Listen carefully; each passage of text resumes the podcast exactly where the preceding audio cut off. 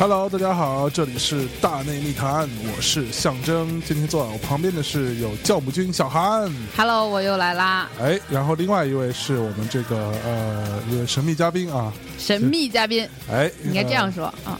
这位神秘嘉宾。对神秘嘉宾，啊，给大家介绍一下自己。大家好，我是做唱片行当的，为什么这么丧？做唱片行当有有很丢脸吗？没有很丢脸，因为唱片行业好像现在不太景气啊。呃，相当、哦 没有，啊，但是我们还在坚持做做音乐。嗯所以你是做音乐的，对，我做企划的，然后我现在在太和麦田。啊，那然后您大家好，叫我叫翟哲。哎，哎，对，翟哲老师啊，如果说大家有关注我的微博的话，我有经常发一些，呃，翟哲老师做个面啊什么的烙饼做烙饼啊，这是唱片行业的吗？这个其实唱唱片行业里的厨子，对，就是做唱片里面做红烧肉做饭做最好吃的。对红烧肉。好想探讨一下，为什么 唱片行业里的人技能 get 这么多，还是还是因为唱片业不够景气，对吗？总要有一总要有一门这个营生来 来维护自己的收入来源。好吧，那我们那个今天在这里聊一期什么呢？因为小韩跟呃翟老师啊，他们两位都是曾经做过记者的啊，嗯，记者这么一个听起来那么高大上的一个呃职业啊。但是却有很多不堪啊，不要不堪，很多很多奇葩的一些 一些经历。其实我们今天要聊的是一个很美好的对于记者时代的一个一个回望。我今天要聊的是很严肃的关于这个互联网时代这个传播学造成的这个，三个人角度不同，我操，对对对对对，对，反正这节目我来控嘛认知的误，差我来控就会变成这个记者行业的不堪记者行业真的是有点不堪。啊。好吧，我那这样不能这么说这样这样啊，我们那个呃，先讨论一个最就今天啊，嗯。我们录节目这个时候，那大家听到这个节目时，可能这个热点已经快过去了啊。但是这个节目录的这一天，就今天有一个很重要的一个事儿，就是在昨天嗯啊、有一个朋友圈被刷屏的，对刷屏的一个叫做庞麦郎的一个歌手啊，他就是以一首《我的滑板鞋时尚时尚最时尚，跳舞肯定棒摩擦摩擦啊，摩擦摩擦那个那个庞麦郎啊，他有一篇这个人物杂志《人物周刊》啊做的一个呃很长的一个呃专访吧。嗯，啊，然后呃引起了轩然大波，然后包括庞庞麦郎本人也跳出来说。这个访问没经我的那个呃许许可啊，或者什么之类的，就是我也不知道是真的是访问，什么呃，然后有一堆的这种非议在里面，包括那个虾米，这个呃这个被卷了进去。被卷了进去，然后我我我我我们共同的朋友什么呃南瓜什么之类的都跳出来发你长文，还好吗，南瓜？南瓜不知道你怎么样。然后呃这个事儿啊，我想听听二位记者朋友啊，就是曾经的记者行业的精英啊，怎么看这个事儿？记者精英应该小韩应该先说。呃，我首先我觉得我不是精英，然后 因为谦虚了，我真不是谦虚，然后因为前两天的时候就有人也在跟我说，就是。呃，就是也是也是这，比如说三三个人在一块儿，我们俩是认识的，另外一个人不认识说，那他他当年是什么？就说我是什么记者圈里怎么怎么怎么怎么一个什么神秘人物不是，就是就是一个比较 专业或者权威的这么一个人。然后我非常严肃的告诉他，我说我不是，嗯因为我到了后几年完全是在混这个行业，然后嗯我没有为这个行业做出做出贡献，我只是哎待的年头比较久，所以我配不上这两个字。你不要这么介绍我。嗯，那曾经做了很多年记者行业的小韩，你怎么看这件事儿呢？这个就是从这个呃文章本身，因为我觉得相信大家都看了，但是这个文章我觉得我我我插一句，我觉得这这篇文章可能是大家最近很多人啊，最近这阅读量第一阅读量第一的，就是就很久没读过这么多字儿了，我觉得。很认真的能把这个文章看下去。嗯嗯嗯，但恰恰相反，我看他前两段的时候，我就看不下去。哎就是他上来就写他那个生活的地方怎么脏，然后那个那个什么头发油腻，然后嗯床单上有指甲，嗯就是你看到这个东西，你生理反应很恶心。对食食物的腐烂味儿啊什么之类的对。他对环境的这个描述有一些太过具象，而且我觉得就是他把整个的这个内容做的，其实给人的阅读感不是那么强烈。不是就是他，当他要写这个的，你你在这样一个环境中里里头肯定不会有乔布斯吧，对对吧？对你在这个环境里你肯定是个屌丝吧，嗯就是是另外的丝吧，嗯对。然后他为了营造这个气氛，而把周围所有的气氛，就像我们录大内密谈一样，要关掉所有的灯，然后开掉所有的台灯。嗯嗯这个就意味着你要录大内密谈了。嗯，就当他开始写这个环境如何的恶劣、肮脏和不堪的时候，我就知道他要写庞麦郎什么了。嗯，然后接下来我看所有的行文流水都是在验证，就是他需要用那个细节来渲染、来来来做的东西，就像铺垫，对，就像嗯。是就是以前电影行业还没有这么渣的时候，就是你电影的第一个镜头肯定是就是你的整个主旨都会在里面有一个展现的这样的对对对对，，是就是你这前三分钟，其实你已经表达了你要表达的东西。就以前的电影是这样的，就是他这篇文章，就是从一个文本的角度来讲，他写的非常好，就是他各种细节、对话、情节、理论、证据，然后延展，就是作为一篇小说来讲，我觉得都是呃呃，或者是这种文学文学角度来讲，都是成立的。但是，一开始的这个预设就已经让我开始嗯对这个东西产生警惕和反感了。然后看完果然是这样，他就想讲这这个被造星造出来的，实际上是一个农村人的屌丝，他现在活得多么的屌丝，这个时代是在多么的制造泡沫和挤压泡沫是多么的快。但是这个东西，以我的行业经验和我做这么多年选题的经验，那这个就是。我要做一篇这个稿子来证明这个行业音乐行业很差，然后现在是一个造星，然后出泡沫，然后挤泡沫这样快速消费的一个过程。然后这个人要写的很惨，他要是这个时代的一个失败的一个案例。所以你你其实看前面你就知道他已经有预设一个立场，对对对，这个预设是非常明显的。其实，其实我能理解小韩刚讲的这个状态，主要说，呃，可能对于很多就是没有在这个行业从从业的人，在这个过程里头，他可能不太会，因为我们知道，比如说我们在嗯媒体从业之后工作的时候，我们知道大概有记者手记或者一些在行文当中的一些一些规范思路，包括就是小韩刚讲前三分钟，我看前第一段的时候，我也大概能预判到他接下来要说什么，因为这可能是一个职业性的习惯，会带着你往下，就跟做做唱片或者嗯就是做企划的时候，你知道你很快的知道这个点一出来的时候，我要往哪里沉，而那可能对于很多老百姓来说，他就觉得我就想看一个人多么的不堪，或者多么的糟糕，或者多么屌丝，因为我一直认为在在。当下的这个环境里头，不管我们刚才下午我们在在闲聊说这个记者行业现在存在的问题，或者我们探讨的这个，就像你一开始说，你你你不愿意把自己放在一个被别人认为有多高的这这个这个台阶上头的一个一个位置一样。其实，在这个行业里头，我们其实记者的很多时候，他我是认为现在记者他有很多的呃。就盲从和他他的价值观的判断其实是是没有定向，所以他才会，他可能文笔是一个很好的作者，他写小说或者写散文他都 OK，但是他其实在对于一个新闻采访和对一个新闻报道的这种客观和真实，呃，还原人物形象本身，他可能自己做了很多的臆想。嗯嗯，那所以你们的意思是说，呃，就从一个记者的专专业专业素养来看，其实不应该有这样的一个预判和这样的一个旗帜鲜明的这样的一个立场存在嘛？这是两种方式，就是一种是、呃，就是是体验式的采访方式，就是这个是呃，就后来反正也聊了聊了一些，比如说我到了 WISE 之后，就是我我我我们做选题的方式是，就是我看到这个现象我很有趣，我觉得比如说 WISE 做过一篇很好的这个文章，然后是采访王守英，嗯，就是王守义谁？王守英就是那个把满脑袋带菜的一个山东的有一点病态的一个一个一个一个女孩，跟所有时尚界都都都对她觉得自己非常时尚，她觉得自己就是什么她觉得自己时尚，时尚最时尚，是啊、吧？对，就是就是，但他也是有一点病态和臆想症。我这么说可能也也也站到一个一个评判的标准上来了，但是就是说有一点不太正常，就是他会带一脑袋的菜，然后说自己是最最新时尚搭配什么的那个，在网络上很红。但他人也就是那种浑然不自知的，就是你一方面就跟芙蓉姐姐刚刚出来一样，就是她还挺可爱的那种。嗯嗯，然后，然后这个东西呢，它不是这个东西，就是这件事情出来之后呢，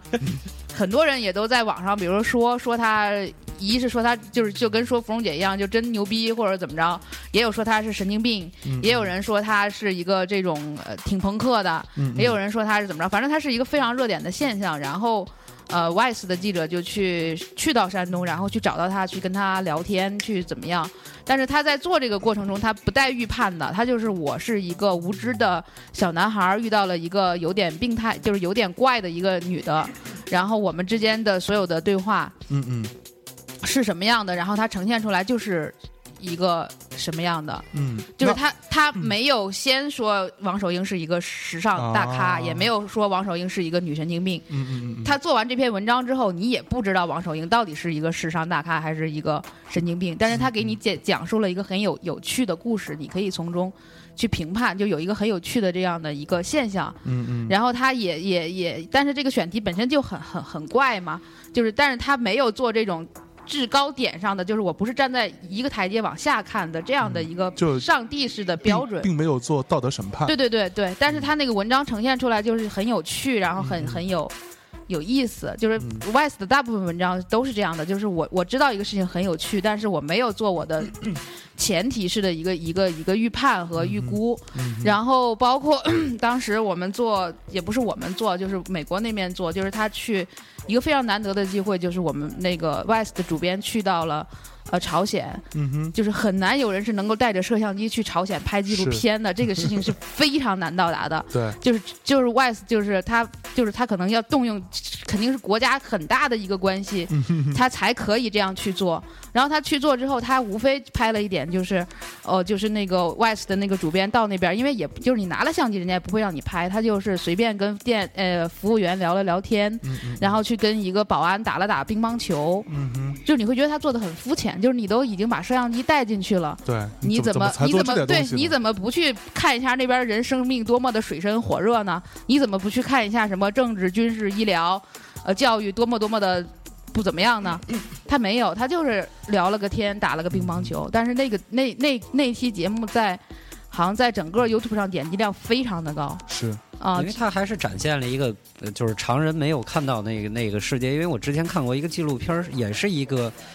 一个美国的这个摄制组，然后他们是从中国进进入到转机去的朝鲜，嗯他记录了当时朝鲜，而且而且是专门有这个朝鲜的这个呃这个宣传人员带着他们去看到每一个情景。那其实刚才绕回到我们刚说的一个话题，就是说。我认为，其实今天庞麦郎的这个事儿最重要的一点是它的媒体属性，就是它既这个这个杂志本身的它有一个有一个价值观的体现和它的一个属性，导致今天大家去谈论。如果它放在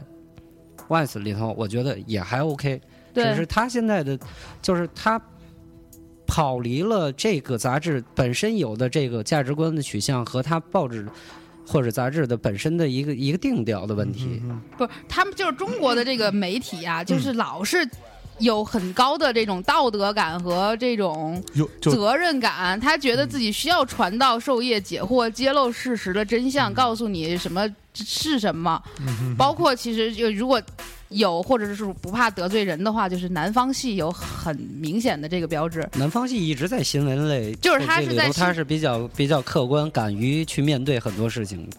但是他也有他自己主观的成分，就是我要传递一个东西，然后我为 我要传递的东西找证据，啊，就是就是说白了，这这这是指哪打哪跟打哪指哪，对对对对，对。就是说白了，人物的这篇杂志就是也是这个问题，他是指哪儿打哪儿，而不是说打了哪儿指了哪儿，嗯嗯，他就是要做这样的一个一个这样的一个选题来证明这件事情，就是他之前的预估是正确的。嗯嗯然后就是对一个像庞麦郎这样，我只能说是他没有受过在这个行业里没有受过训练的这样的一个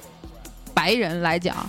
他白人 对不是他黑人是对吧？就是比较没有这方面的经历来讲，我我就是我如果这个很难讲这些，但是我觉得他被下套了。啊啊。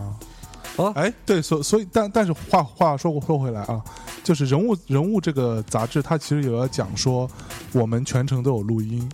那你觉得这个录音是真的是成其立的其实？现在，包括这两天，包括今天后续在在探讨的很多记者朋友，就是从业的一些还在这行业里头人，也在探讨这个录音的这个这个这个问题。就是你全程录音录七个多小时对是犯法的，其实啊是吗？抛抛开对呀对抛开就是我们所谓的这些原因来说，一个记者在面对人的时候，他可他他去做的内容的时候，他他的角度，其实我觉得这个记者可能有他主观的很多想象，所以他添加了这种文学色彩很浓厚的这这种笔墨在里头，但是他没有真正的还原这个人到底是怎样，反而让人们觉得。就是，其实我认为，如果我们要现在再去做一个这种热点人物，或者在当下他具备一定社会的认知和和所谓的这个公共话题的时候，我觉得应该看到的是他可能比较力反差更大的一面，而不是还是在围绕着他是是不是屌丝或者要不要屌丝继续的这种东西。而现在纠结的所有的问题，其实我们完全可以不看这篇文章，也不对他用了用探讨大量的篇幅探讨他到底是一个台湾人还是一个汉中人，这个东西真的不用探讨了。就是他说他，就我试问天下人，有人相信他是台湾人吗？为什么还要贡献出一千字来证明他不是台湾人？对，就是我觉得这个角度就是我没有必要去 去摆开说我们今天要确认他是，就是有些问题不用至于你。死地，你就不是台湾人。啊，那哎他本身就不是台湾人啊，。那那个你们今天有没有看到今天，呃呃，那个腾讯那个大家啊，对有有有有有发一篇那个孙旭阳写的一篇文章，叫做《媒体那些事儿》，庞麦郎与人物杂志冒号都失控了。然后在里边，他这个人的观点其实是说，呃呃，就是说，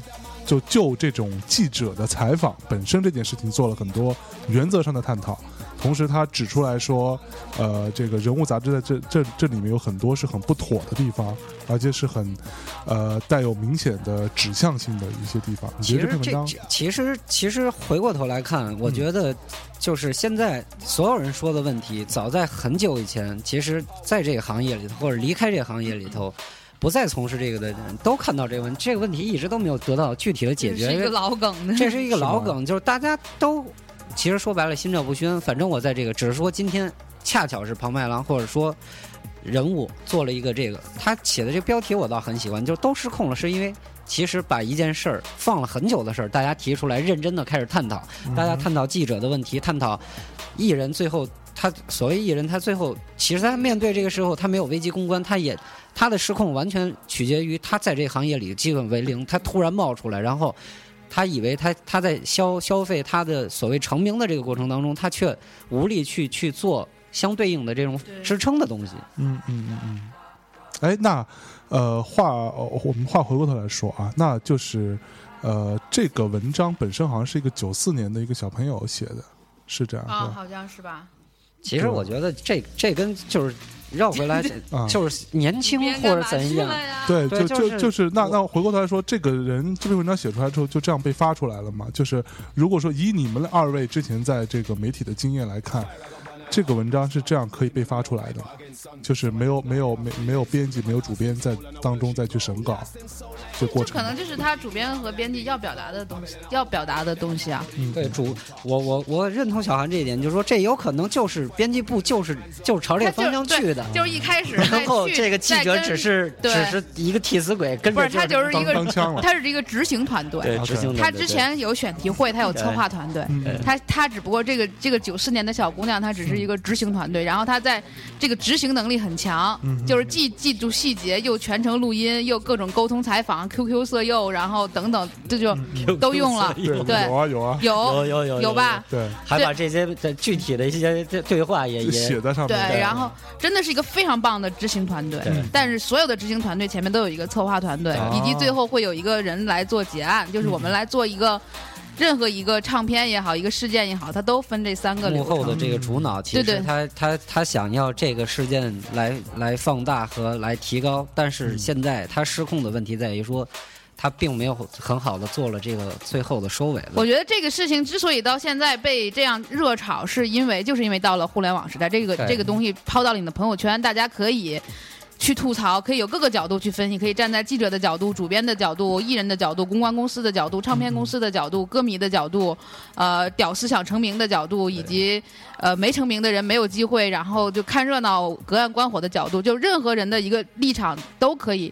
去表达了，然后这个事情才会变得比你两年前再抛出一个事情变得更感觉更更更热闹，因为因为它就是被。一个就是这种传统的流程化的，就是主编定选题，然后记者去做，然后最后呈现出来什么一教、二教、三教出版这样一个传统。然后出版之后，你可能你发行量是三十万份，就是三十个人看到了；你发行量是一万份，就是一个一万个人看到了。你也不知道这个东西的回馈是什么。是，现在所有东西你你你抛到了微信朋友圈里，就所有人的吐槽都来了。嗯然后然后编辑就是整个这个杂志就是传统媒体应对互联网的这种大量的吐槽和汹涌的时候，就也也就失控了。嗯嗯，然后对对对，但但是我们也没有人后续再跟进庞麦郎，我觉得他估估计现在也也也疯了。疯了，对，反正南南瓜也不小心就被卷进来，就 也也也疯了。其实其实这个问题里头还有一点就是，这期节目做完，我估计咱仨也该被各种人身攻击，估计也该疯了。其实我觉得 就是哎哎，对我我稍微插一句，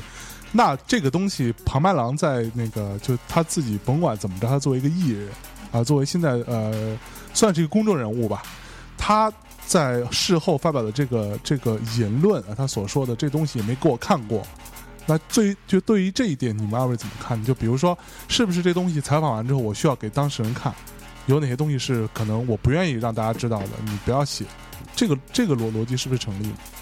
他没有一个明确的规则和法规要定你这件事情，但比如说强势一点的，你这个事情是采访崔健，嗯嗯你这个稿子写完，你崔健在答应你做这个采访的时候，就会告诉你我要看看完之后我定稿，定完稿之后你一字不能改。啊哈，这个是，但是这是一个潜规则，在在于崔健他德高望重，且他有他的自己的知识分子的觉悟和他要表达的东西，他有控制力。嗯，但庞麦郎没有，是所以然后你你对待庞麦郎的时候，你也想他是一个没文化的。什么样的东西，所以我可以，就是他是有侥幸心理和站在更高一点上来跟他对话，所以我我可以不跟在不跟你有任何商量的情况下，我录了你所有的音，我跟踪了你所有的情节，我除非我是女记者，如果我是一个男记者，对我也可以跟着你一起去上厕所，怎么对对？但这个东西，庞麦郎他作为被采访对象来说，他一他没有意识到记者在跟踪他，嗯嗯啊，就也就是在在在追踪他。他二他也没有想到，就是所有的这些东西，他展现生活中所有展现出来的不经意的这个东西，嗯都会被记录下来，然后会被有选择性的写成一篇文章，四个是胚也好，五个胚也好。嗯然后他也没有能力去应对，就是这种写完之后对他造成的这种影响，他也没有，他要求说我写完之后看稿，这个记者也不会给他看稿，你你你又不是崔健，你凭什么朝我要看稿？然后即便这个稿子给了他看。就是他没有学过传播学，不懂传媒，不懂艺人经济，不懂怎么对媒体说话，他也看不出来这个东西会有好的还是不好的东西，对他造成什么样的危害，因为他，真的不是这个圈里的人，他不知道这个规则。嗯嗯。其实，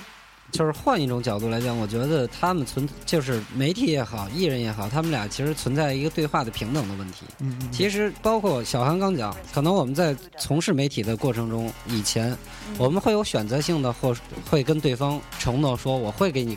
这个最起码先看提纲，对看提纲，肯定是有的。会让你知道我采访内容，然后我最后成文之后，我会让你确认。这是根据其实在国内很长一段时间，大家就是不成文的规定，就是嗯根据艺人的高低，我们有一个。嗯那我们有时候觉得这个料足够猛的时候，可能我们会肯定不会告诉他，就就留录音了。但是，倒不是说留录音，其实我 我讲的重点是说留录音这件事情，其实嗯这是一个比较笨的办法，嗯只是说最后我们在面对这件事情产生了一些纠纠纷的时候纠纷或者瓜葛的时候，我作为一个说辞而已。但其实作为一个媒体从从业的这个单位、个人也好，其实你新闻的本身就是还原事实真相，这是最早学新闻学里头，就是不管我们从海外或者从学到，就就是还原事实真相。那你也可以用，比如说刚才说的，你的呃成文就是行文的这种方式可以不同，但是但是其实这是根本。但是对话过程中，你可能你用了。呃，偷拍或者跟进，当然有一些即时性的采访，它需要一个偷拍，是因为它需要根据。那这可能跟时事的新闻可能更多。那人物的这个里头，它并不需要说以这个作为说辞来作为我最后两个人产生了大家都失控了，我拿这个来作为一个说辞，我觉得这就是降低了媒体自身的一一个态度的问题。嗯，它不应该成为一个从从艺人的角度来说，其实我们今天不管，就是说不管庞麦郎自己对自己成名这件事情是不是已经被公众消费？其实对我们来说，在现在在唱片公司，我们作为一个艺人，那我们肯定会告诉艺人说，你今天我们是一是一个被公共消费的一个产品。这就是我做唱片也好，一个艺人他的秀，他的所有，这是一个产品。那这个产品你的属性就是被公众消费，你要具备抗压能力和所有被消费的这个所面对的所有的问题。可能他在这个问题上，他他单纯了一些，甚至没有想的那么周全，所以才产生了后来现在的这个局面。对，所以那个我我听起来的意思就是，其实我们可以，即使说我们姑且相信《人物》杂志它，呃，现今天所放出来这篇文章里边所描述的都是事实，但是它也是有选择性的放出来的事实，它并不是说他把这个整个过程当中所有方方面面事无巨细的都拿出来，这就是我们所说的指哪打哪这呃打哪指哪这件事情，对吧？他用这些呃看起来是呃有录音证据的这些事实，这个都可以是事实对。我那天、昨天还在跟马克在聊这个事情，就是说，我说，如果这个记者来写你，嗯这个记者来写你，比如说他领导定，就是马克是一个富人，是一个成功的商人，他家里就是他呃又很有情怀，那我可以写马克。家里收藏了一万张黑胶，然后我去讲这个事情。这个这个故事是一个完整的故事，就是就是他怎么从做从商到自己收藏一万张黑胶，这个故事完全没有一没有一个是造假的，是真实的。然后我也可以讲，我如果我我的主编告诉我让我写一个就是是马克从商不成功的一个事实，我可以先写我第一眼见到马克看到的是他。衬衫就是他穿了很久的 T 恤衫，上面连续的三个破洞，就是我写了这个之后，这篇文章就好不了了。但是你说这是是事实吗？也是是它也是事实。对，你没没有，就是我觉得我跟马克已经工作了一年半，我不了解他。嗯就是你一个记者，你跟他去聊七十个小时，就是七十个小时也好，七个小时也好，七分钟也好，你真的就能能够全面看到的其实都是事实，但是它都是事实。是你如何还原这个事实的，就是就是本身的那对个，东西然后你要还原哪一点事实？就是这个哦谁都没有办法做，就是没有办法客观。新闻没有办法客观，新闻是人做的，人不是机器人和外星人做的，它无法客观。的这个对意向，但是你主你你主观也没有问题，但是我我觉得问题就在于它的不平等，嗯就是你对对一个弱势弱本身就是一个比较弱的这样的一个群体的，嗯。就是对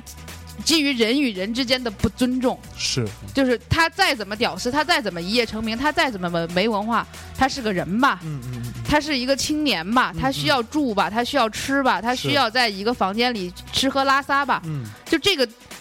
谁都是这样的是，你为为什么要把这个东西故意的，对对，无限放大？他在他在这个场景的描述上去刻意的让让人会觉得这个 这个人的境遇和他所发生太的这个惨了，事情。对，这有什么惨？但其实这是每个人，所有的年轻人，甚至北漂在这个活过程当中嗯都住过，都有类似的经历。住过地下室吗？你刚来北北北京的时候，你你买不起，你租不起房子的时候，你有你你住过地下室吗？嗯嗯嗯，马云住过地下室吗？那你怎么不去写呢？对啊对，那这个东西如果就是是成王败寇，那如果现在。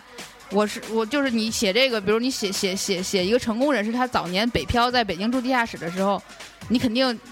也会这么写，但是你不会写的那么那么脏，我觉得，因为你接下来你要展现的是他的高大形象，所以你可能会把它写的很平坦，就比如说嗯嗯北北京的地下室，然后有点阴暗，有点潮湿，然后不透窗户，然后被子湿湿的，嗯就这个东西它是中性的，它它不会写什么，比如说。呃，马云指甲里都是泥，什么就是他，我觉得他不会写这个。其实啊这回到回到刚才咱们一开始说的点啊，就是啊我们的整体的文化倾向和角度和人们对事物的观察和判断，以及希望看到的面，都是别人怎么不好。啊，对，这是一个，其实我之前也在跟很多朋友探讨，就是说，其实大家都活得很辛苦，嗯。大家其实是平等，但是呢，问题在于说，我们为什么总希望，比如说影视剧也好，现在很多的。音乐作品也好，都是先以苦，就是包括为什么现在所有人一上选秀，连老百姓都说，你别说你多苦了，你多么热爱音乐，这都是狗屁，因为所有人都一样，你不用去卖弄你的，这是这完全是媒体造成的，是是媒体无限放大说他多多少 老百姓都疲了，对对我干嘛要看你苦呢？所以我你好好说唱上对上选秀节目的，不管你唱的好不好，你得先给你来编个故事。对对，对甚至其实自己过挺好的，然后编一段故事上来，让这个这个评审就给给撅出去，然后就非得让自己成为好像就已经成在前前两年就完全成了一个。定律了，就是我必须先得让自己苦，然后我多么热爱音乐。那你多么热爱音乐，你就用你的声音或者你的作品来跟我说话，嗯，就这么么简单。但是是实际上，我个人不，就是我个人对庞麦郎的整个作品或者怎么样，还是我跟象征那会儿做红星的时候，嗯那个红星音乐致敬的时候，旁边底下的人在放，还跟着学，然后我就说这是这是什么什么情况？完全因为在我的我们的体系里头应该不会，但后来我们接受是因为我们允许所有的这种生态存在，这个市场就是这样，我们我们可以接受，但是。但是我不去说针对你，那是你的生态圈，你可以玩对的很好。对我们不互互不干扰，我做我的主流，你你做你的小众，都 OK。它也跟民谣的这些完全拆分开。但是问题是，现在是所有人在在群殴他，对失控了呀！叫失控的问题是所有人在群殴，然后还有一些还有在叫一些人好，挤不上去打的，在旁边叫好，然后这个这个情况其实嗯。其实有一些可悲，对，我觉得。其其实会有一种感觉，就是说，操，就你啊，他妈的，就就就是一个，你以前是个屌丝，你现在还是个屌丝，你红了之后，你被爆出来，你还是一个很屌丝的生存状态，然后大家看客们就觉得心里很爽，是对就是说你再红，你他妈还是个穷屌丝，就是大是是是到现在，大家也一直在说芙蓉姐姐傻，嗯或者说罗玉凤丑，或者说怎么样。她她总归她要找一点心理平衡吧？你凭什么？其实啊凭什么红？后来我们在在比如说我们在做唱片的时候，我们也在反思为什么像像这种能突然一夜一夜爆火，甚至像这个小苹果会这这种商业模式就成立，完全是不在主流的唱片公司里头嗯，存在的东西。您还是做红星这么 逼格高的唱片的，就没有用，对，是完全，当然我们也有一定的影响力和最后开阔，但是从广泛的大众传播里头，它确实存在存在很很，就是老百姓现在还是喜欢看，不能说苦大仇深，但是他就喜欢看别人不好。我觉得这一点是现在整体的文化走向里头特别不堪的一一件事，就是我多么我只要看到你多么不好，或者影视剧所有题材都是。这个婆媳啊、或者家里头你怎么劈腿，或者你怎么就是就都只要是你日子过得不好，所有人说，你看人家过得不好，我过得挺好的，嗯我觉得这样挺好的。大家都是在这，就非常的这这是很很有问题，嗯嗯，好像跑题了。没有没有没有，就就是我我我我们我我最后说说一段啊，就是我今天看的那个腾讯大家这个文章里边有一有一段话，我觉得呃说的也，我当时看着我觉得说的蛮有道理的。他说，呃呃呃，可具体到庞麦郎本人展现其真实状况的必要性，必须复立在呃草根明星的标签下。在人物杂志的报道中，我并未看到从娱乐生态角度对庞麦郎的走红做出让人信服的追问和反思。聚光灯一直在他困居的小旅馆房间内打转。对，就是这个是其实我觉得他说的特别重要一点是我们还是在消费一个，就是我觉得这跟中国的很多产品一样，就是中国人特别善于把一个东西作死，然后去产生另一个产品，然后他不是他不去滋养这个产品，嗯而是嗯我把你过度消耗嗯，消耗到你完全这个人就消失了，嗯嗯嗯，对吧？凤姐也好，或者芙蓉姐姐，当年就是完全的过度消费，然后嗯当然他们也很努力，并且在还在南不是靠自己不相自强不息又活了下来。对，所以其实这他讲的一点特别重要的就是说，我们其实回过头来，我们并没有在这个情况，小韩刚也讲了，我们并没有给他一个生存的空间，而是我今天就看着你死，我把你挤在墙角，挤到你最后窒息，我们全部走了。你要活过来，那是你本事；你要没活过来，那就是你自己认命。我认为是这样，嗯对啊。嗯嗯，行吧，那我们这个话题差不多，我们先进首歌。呃，这首歌之后我们接下来是跑麦郎吗？不 是不是，我们跑麦郎有一首歌特别好听，哪首啊？就也是一首情歌，真的很好听，叫什么来着？嗯算了算了算了，我们就别就别放跑麦郎了，我谢谢你。我们就不要再消费它。对这个这个就不太好不太好。那个我们给大家带来一首堪比左小诅咒。一首歌，呃，来自呃 Demon Album 的一首歌叫《The Selfish Giant》，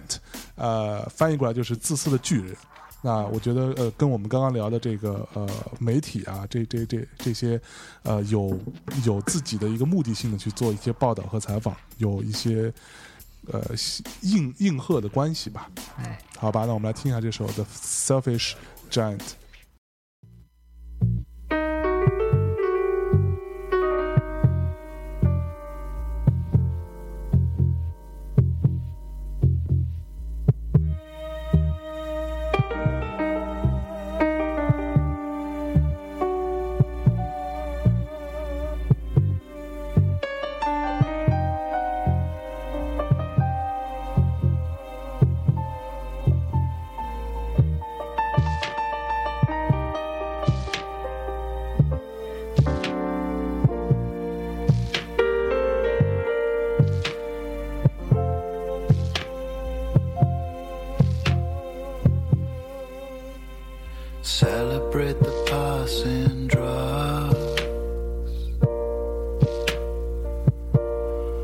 Put 'em on the backseat while they're coursing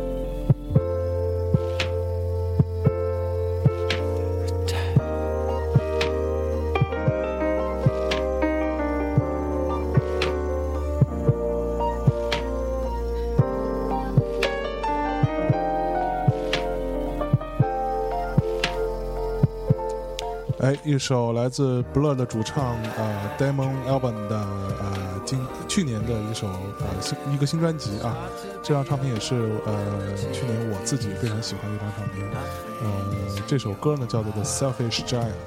呃，在这首歌之后，那我们刚刚在听这首歌的时候，我们三个人也在激烈的讨论这个这个媒媒体啊和记者这个生态圈这些事情。我们刚刚甚至还在说。呃，这篇报道出来，让我们呃几个其实本身从音乐的趣味上来说，我们不做道德审判。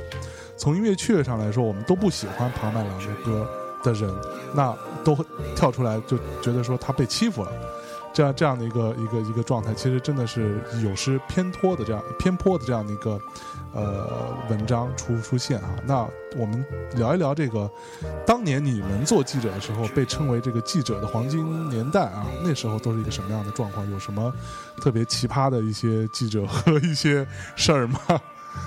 就是得科普一下，就是也不是科普一下，就是你得陈述一下，就是嗯就是因为听我们节目的人，他不是说知道这个事情，什么叫黄金年代？你这是在自我标榜吗？还是在干嘛？是不是啊？没有没有，我我我突然想到一点啊，这个是之前我的老板我们在在这个茶余饭后时候聊到一个问题，我觉得有必要做一个前前提提要，就是说。嗯最早在中国流行音乐开始起来的时候，也就是九十年代初的时候，嗯所有的唱片都是从电台和传统纸媒出来的，所以嗯这个过程当中有一个特别重要点是说，精英主导，这个精英是媒体的精英从业人员。嗯那在这个过程当中，媒体做了很大的助推，所有的艺人发片没有互联网，都是通过电台的主持人 DJ 一首一首歌，对，像有带，然后很多的这些主持人帮着来推，他们有他们的审美，他们甚至定调了后来很多八零后对的孩子的，包括像校园民谣，当时是正阳什么的在推嘛，就是没有这些人，其实因为你生产是一个环节，传播是另外一个环节嘛。你当时可能只有电台和晚报，当时晚报也是那个谁嘛，那个那京城对对戴戴戴老师，戴戴老师，就是他们这几个人来，这几个比较有情怀的这这，这一点就是特别重要的，嗯就是说我们这我们很多现在年轻人可能在听节目的时候嗯会发现说，我们有很多渠道，互联网也好，或者手机嗯的所有的应用也好，但是当时的唱片行业归精英主管，但是互联网时代以及电视选秀时代之后，媒体衰落，这个媒体衰落包括电台，包括平面，或者后来说媒体死。这个垮掉了或死掉了，嗯那小韩刚讲的这个就是接他下头，所谓黄金时代，也就是说在死没死之前，曾经出现过一段很辉煌的媒体的八零后的这新生代的一波嗯从业人员。其实，在我们在这个过程里头是经历过这个事情的。嗯对对对，但就就有点，我就就讲这个有点，就是因为涉及到是我们这一代人，就讲这个又有点，老老老老老王卖瓜的，对对对，但是这个对这个事情是这样，就是我可以讲它大概的背景是什么样的。嗯，就是就是那比如说像就是我以就是以我为也为为为一个范本一个标本吧，嗯就是我们来就是我们是听着校园民谣，以及看着像听着张友代的节目，以及对。戴芳的文章，或者是一些老一辈乐评人的戴芳、呃王王晓峰等，对对对，王晓峰的文章、是梦境的文章长大的，然后我们毕业之后，然后进入到媒体这个行业，因为我们嗯就也看过这些，然后在上大学也好，上高中的时候也接受过西方摇滚乐的这个洗礼。然后也有一定的，就所谓的刚刚出头的，就是喜欢电影啊，喜欢文学呀、喜欢等等这些东西，喜欢摇滚乐，就是有一套除了大学老师教的之外的一套自我个个人的体系。那会儿豆瓣儿也刚刚兴起，只有对书影音三个功能。对对对，就是在这个情况下，就是有一批记者就，呃，你你尹亮也好，贾维也好，这些大家也可能认识，也可能不认识，但是其实也是现在音乐行业中比较，现在都是副总总裁。对对，就是也也比较比较重要的一 一些人物吧。当时我们就是刚刚刚刚毕业，然后在各个周刊啊、报纸、杂志去做记者，然后当时就是比自就是他们会。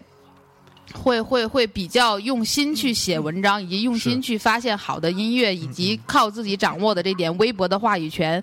去挺一些真正好好好的音乐。就那会儿，比如说像万晓利等等嗯这些，就是我做就是等等这些，会会会会会有有一连串这种内地原创的音乐人。就是我们非常喜欢，因为他们也接地气，嗯嗯。也我之前的节目里也讲过，就是我怎么走上民谣之路的，就是大概是是跟这段是连在一起的，就是这个时候，对对对，他不是我一个人，就是大家都在这么做，是。就是尹亮当时也在帮推马齿民谣，包括呃还有谁呀、阿木也是，就是当时就是他自己掏钱帮诅咒煮饭局，然后把诅咒的放片放给所有的记者等等等等。对，在这里给大家稍微讲一下，嗯呃，尹尹亮呢是我们几个人很多年的一个好朋友，然后他现在是乐视音乐的总监，然后也是那个乐视网的副总编辑吧，嗯啊，这样一个一个一个职位。然后他之前是新浪音乐的头，阿木呢是一个诗人、嗯一个诗人，音乐人，嗯对他之前也在呃新浪，他现他现在也在新浪，应该是新浪娱乐的主编。啊，对新浪娱乐主编，然后但他最近大大多数的那个重心吧，都放在呃影影影视这个领域里面去了。然后他自己也出过一张唱片个人唱片，然后送给我们，这样 对，然后很很很用心的。然后以前我们聚会的时候，他也经常说：“哎，我喝喝喝大了之后，他就会说，那我给大家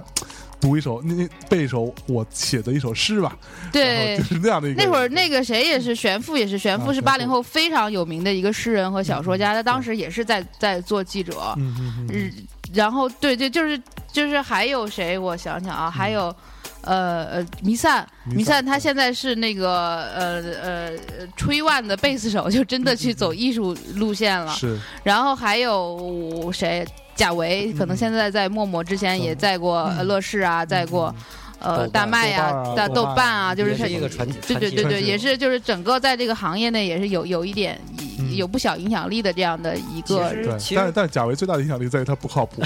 就就是刚刚刚说的所有这些人都有都都有各自不靠谱的成分，但加一块没有贾维。其实有一点，其实有一点就是在 但凡在从事文艺这个工作的很多的人都有不靠谱的成分，因为他天性使然，这是这是必然那。你看我，我就很靠谱啊。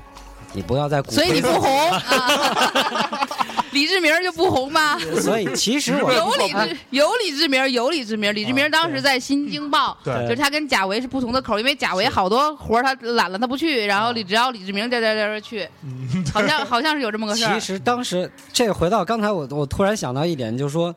那个小韩刚讲，就是说我们这一代这波人受影响，从媒体进来，然后相互去做这些事情，而且还有一点最重要，我是从外地的媒体进到嗯北京的，也是当时在豆瓣儿也好，豆瓣儿刚兴起的时候，看到了北京这个圈子里头。很火热或者很有姿态的这个时嗯，代，然后就是你感觉我想成为他们，然后就来了。成为一员，然后想进入到这个圈子去，去共同为某一件事，就是说白了，可能我们那会儿这些年轻人不至于说今天我们说有情怀或者怎么样，但是真的是热血，是因为受到了前一波的媒体人的影响。嗯我到现在对纸质媒体还有强烈的情节在，对我也有。这可能是干过纸质媒体的人一定会有的情节在，就是你当看到，我记得我当时之前从从事完全娱乐的时候，这个报纸停刊的那一天，让这个主编拿过来说，让所有之前从从业的这个同事去写一写一个。就是题字的时候，我非常的难过，是因为 哭没哭？虽虽哎哭倒不至于，但是。但是最重要的是，你会觉得有一个东西它它丢掉了，像你身上的一块肉掉了一样，真的是是那种情节是很难描述。所以这个时代，我们现在今天拿来讲，就是说我们还是很怀念那个时期，这些人我们刚才提及的每一个朋友或者也好，正是因为他们让我们坚持了在这个行业，包括后来。我从媒体转行进入到唱片行业，也是因为在这个的基础上，有了这个平台的对话，我们讲上了这个席面，大家坐在一起，有了共知相相相识的这些问题，才才成为最后可以坐在一起聊天的朋友。嗯，就价值观比较一致嘛，而且那会儿会各种也也也有也有那种小小的文人相轻的，比如我写了一个曹芳，然后尹亮会写一个，就觉得哎，你已经写的不错，我要写一个更好，或者是我要 我要把这个东西做得更好，就有一点那种较劲。但是你相，但是你对于曹芳来讲，就是我出了两篇优质的文章，甚至有第三篇和第四篇，其实那个时候这个大家的非常良性的一个循环。大家的大家的方向是我们都在帮助一个好的产品或者好的音乐向更好的方发发展，所以会有这种比较，这种比较甚至带动了相互之间最后对你发现了曹芳，哎，我王王铮的第一篇采访是我做的，就是大家还是以这个为为为为为 为有有一个这种小小虚荣心的，没错。对，就是那个真像现在李志明啊，李叔经常津津乐道的事情，就是他，呃，作为第一个在《新京报》上做那种大，他做了一整版还是还是将将近一整版的周云鹏的第一篇的对对对对采访。，嗯，就这篇采访，其实为周云鹏，他觉得就在我当时看来也是嗯定了一个调，就觉得这个一个诗人、一个盲人，然后一个音乐人，他是怎么样用他自己的方式去通过音乐传达自己的一些价值跟审美的一些判断。对，因为比如说呢，李志明平时关心的话题可能就是呃诗歌呀、文学呀、音乐呀，就还是文艺本身，所以他写的这个文章就会很正。就如果老老，我是真心的，在我不认识老周的时候，在我上学的时候，我看过一篇一个电视纪录片《东方时空》早上的那个啊介绍一个地铁卖唱的盲人歌手和一个北大女学生谈恋爱，最后。北大女学生的家长就是来到北京去强行遏制嗯。这件事情的发生，这样的一个纪录片，有没有有一点像现在庞白郎的这个感觉？是。是从这个角度来写的。当时我根本不认识周云鹏，就我后来后来才知道这个是周云鹏，啊而且那个那个女女女学生也是一个我的一个女作家朋友！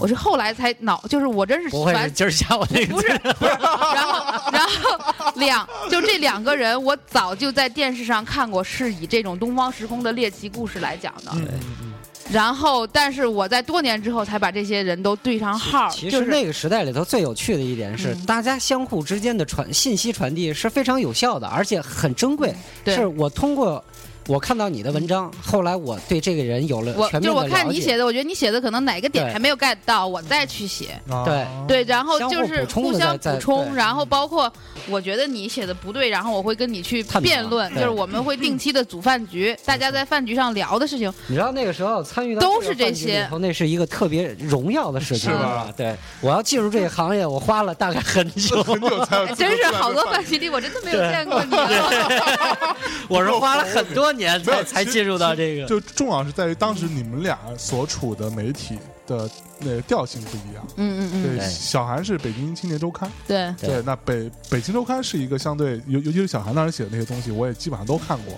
相对是一个比较呃比较正的一个东西。然后像呃翟老师当时所从事的这个媒体娱乐八卦娱是一个娱乐八卦对这样调研，那当时也是算是内地做的，算是最早的，然后也是做做的最最最怎么说最全面的最全面的一个娱乐八卦的一个媒体啊，他其实就是经常去刨一些明星的一些呃这个台面上之外的事儿。嗯嗯，对说的好文文雅，台面之上的。我想半天怎么样不伤害你的自尊心呢？这个不用伤害自尊心，这个话题可以放在稍后再聊。嗯现在还是说，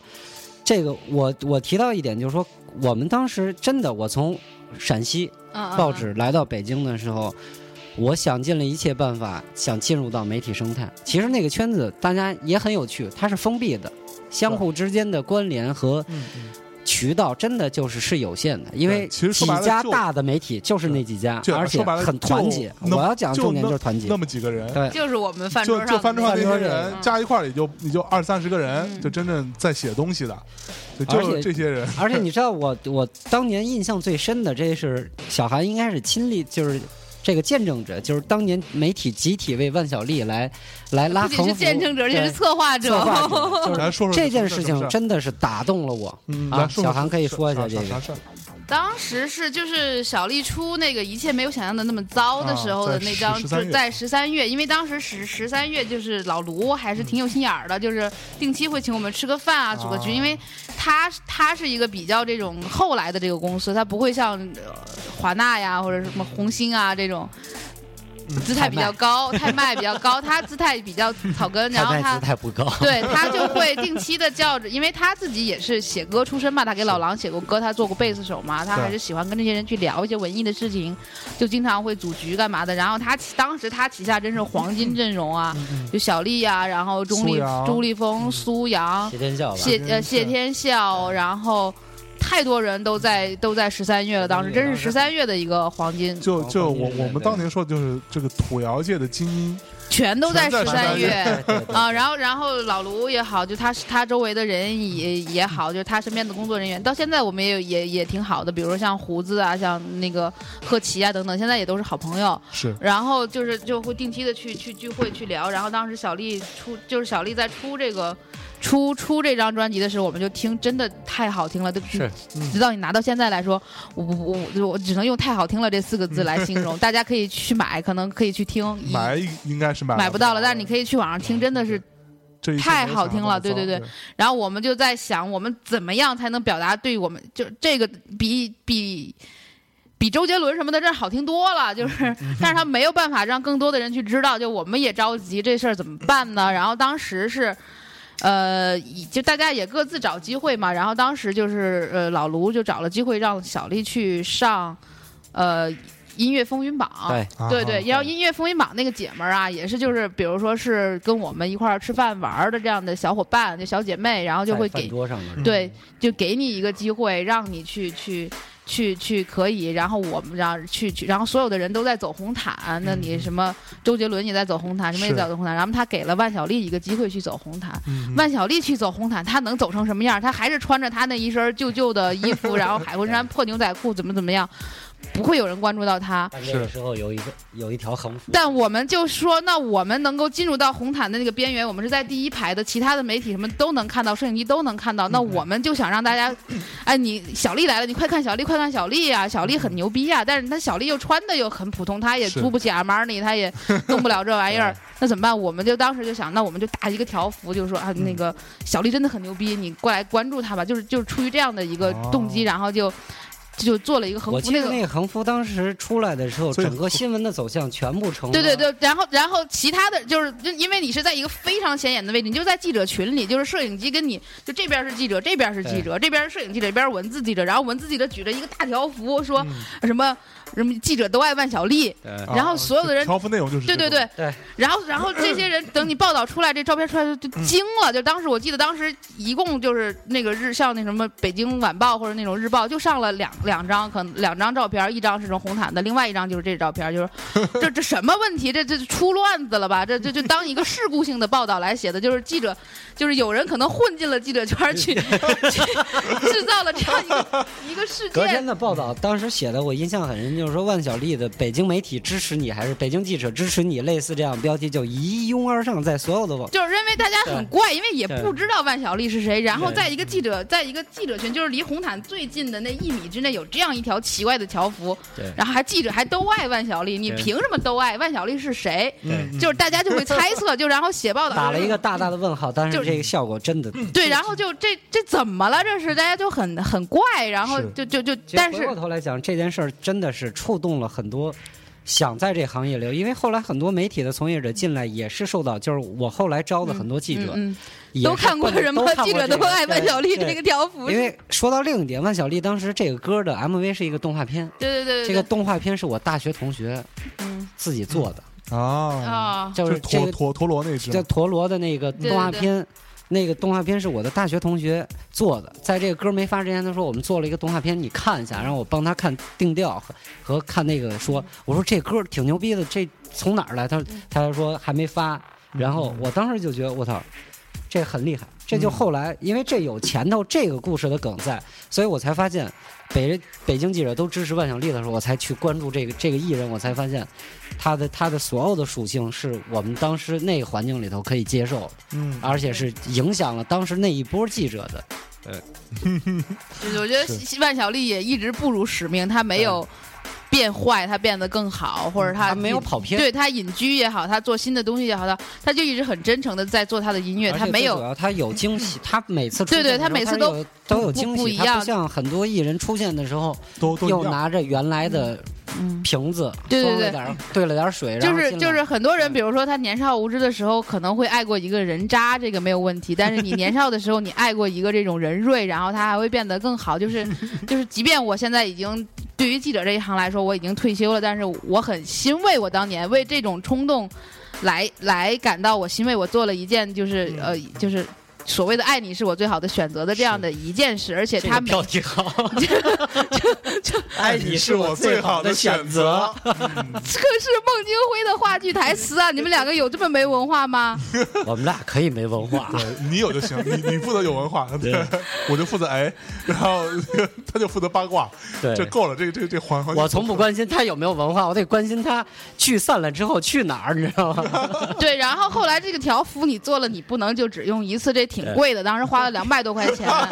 嗯，真太贵了。不过在那个时期来说，算是贵的了。对对，我跑一个跑一个会，我来回去打车，我才拿两百块钱红包啊！我这相当于四个红包。那会儿是什么时候的事儿？零零几年？零零六。零六零七，对吧零七年差不多。所以所以其实这件事情我是有印象的。嗯当时因为风云榜那个颁奖礼的时候，当时那时候我带带艺人，他现在我我找呢。我对我我带艺人，你带了谁呀我你带了什么那个什么雨神之类的吧？雨神那会儿还不红。雨神那还没出还没出道，啊，雨神是呃零八年出的道对啊，零零七年底零八年初出的道。对。香老板应该最遗憾的是没有进入过记者这个行业。我我不遗憾，这这本身也也也也不不是我。但他是记者的好朋友，就是很很少有有就是唱片嗯界的所谓的启轩能跟记者真的成为朋友，这个事情也也也也也挺蛮难的，也蛮难的。你想想，经过那么多年，你你现在你你能记得起的启轩有几个呀？真是过眼云烟，因为他没有把灵魂投射到你这块儿，你也你他就是以一篇通稿的，说的好高啊，把灵魂投射的。操，说的我都有点汗颜了。所以你把灵魂投射过来了夏。老板一下醒了，你知道吗一下？醒了，一下醒了，牛逼！好吧，那那我们先敬首歌，为了把那个灵魂投射过来，给大家带来一首歌啊。两位前记者啊，这个这个心胸中有有万般的感慨啊。那这个一期节目显然是装不下的，我我们本来是要装两，情怀聊多了。本来是要装装一期的，后来发现一期装不下什么的。马，对对对，对，在心中奔涌对啊！所以呢，我们决定就临时决定又把它变成两期，这我们节目这是失控啊，是吧？我们也失控了是吗？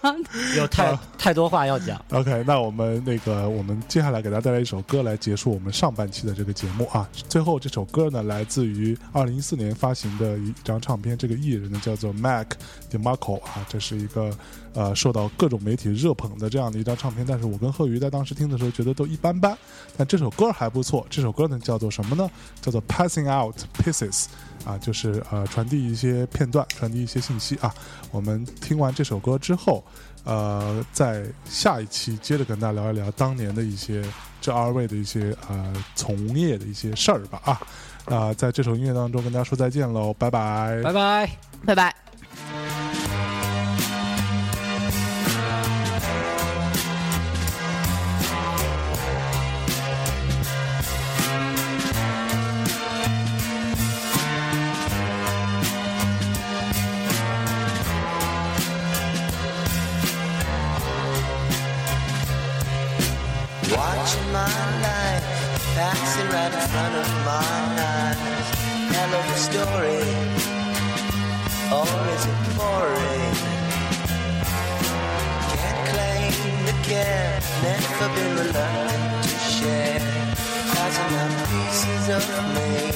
Don't you know nothing comes free?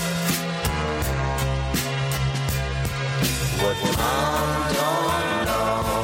has taken its toll on me.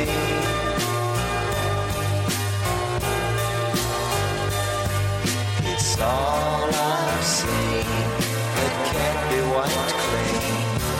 It's hard to believe what it's made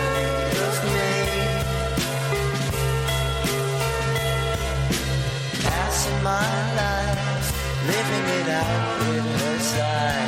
listening closely, hearing mostly. Can't shake concern, seems that every time that I turn, I'm passing on pieces of me. Don't you know nothing comes free? What mom don't know has taken its toll on